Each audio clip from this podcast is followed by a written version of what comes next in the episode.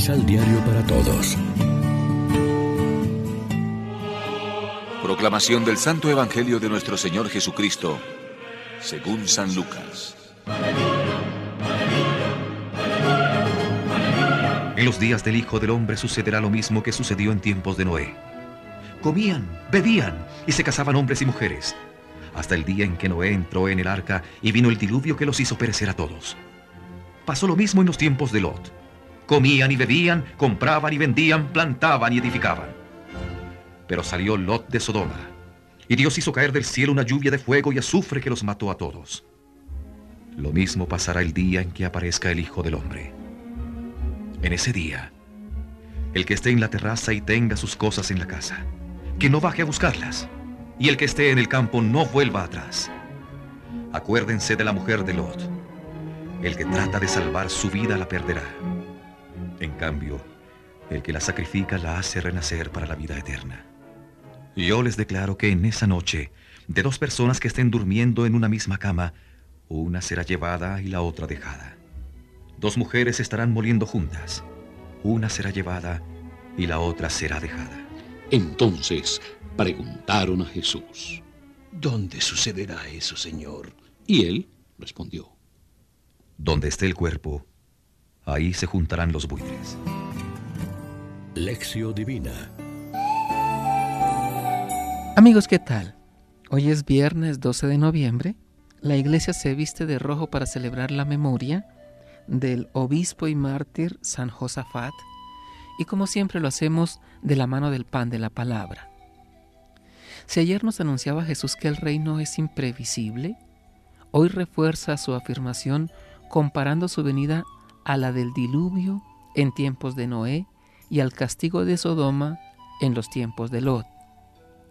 El diluvio sorprendió a la mayoría de las personas muy entretenidas en sus comidas y fiestas. El fuego que cayó sobre Sodoma encontró a sus habitantes muy ocupados en sus proyectos. No estaban preparados. Así sucederá al final de los tiempos. ¿Dónde? La otra pregunta de curiosidad. Donde está el cadáver se reunirán los buitres, o sea, en cualquier sitio donde estemos, allí será el encuentro definitivo con el juicio de Dios.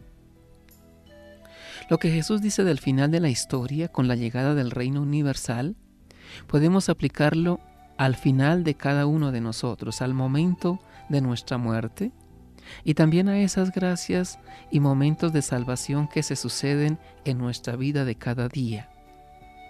Otras veces puso Jesús el ejemplo del ladrón que no avisa cuándo entrará en la casa y el del dueño que puede llegar a cualquier hora de la noche y el del novio que cuando va a iniciar su boda llama a las muchachas que tengan preparada su lámpara. Estamos terminando el año litúrgico.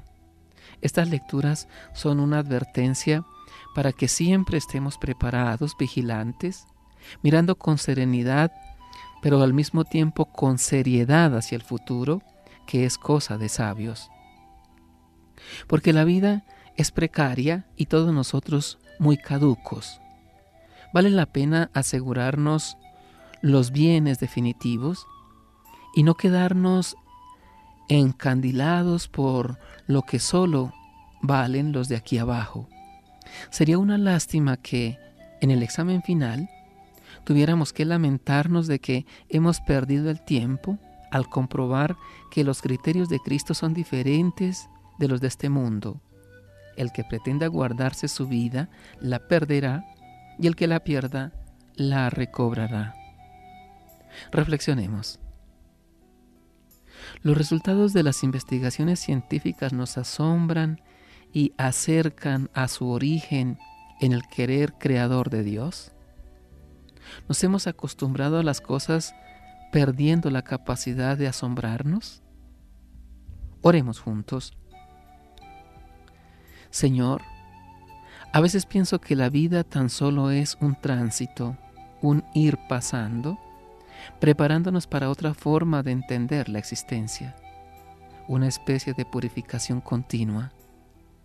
Que en este tránsito vital no nos falte nunca tu auxilio. Amén. María, Reina de los Apóstoles, ruega por nosotros.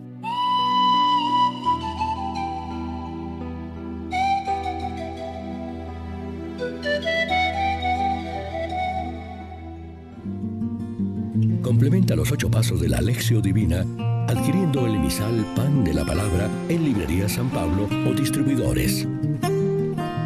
Más información www.sanpablo.co Pan de la Palabra. Vive la reflexión.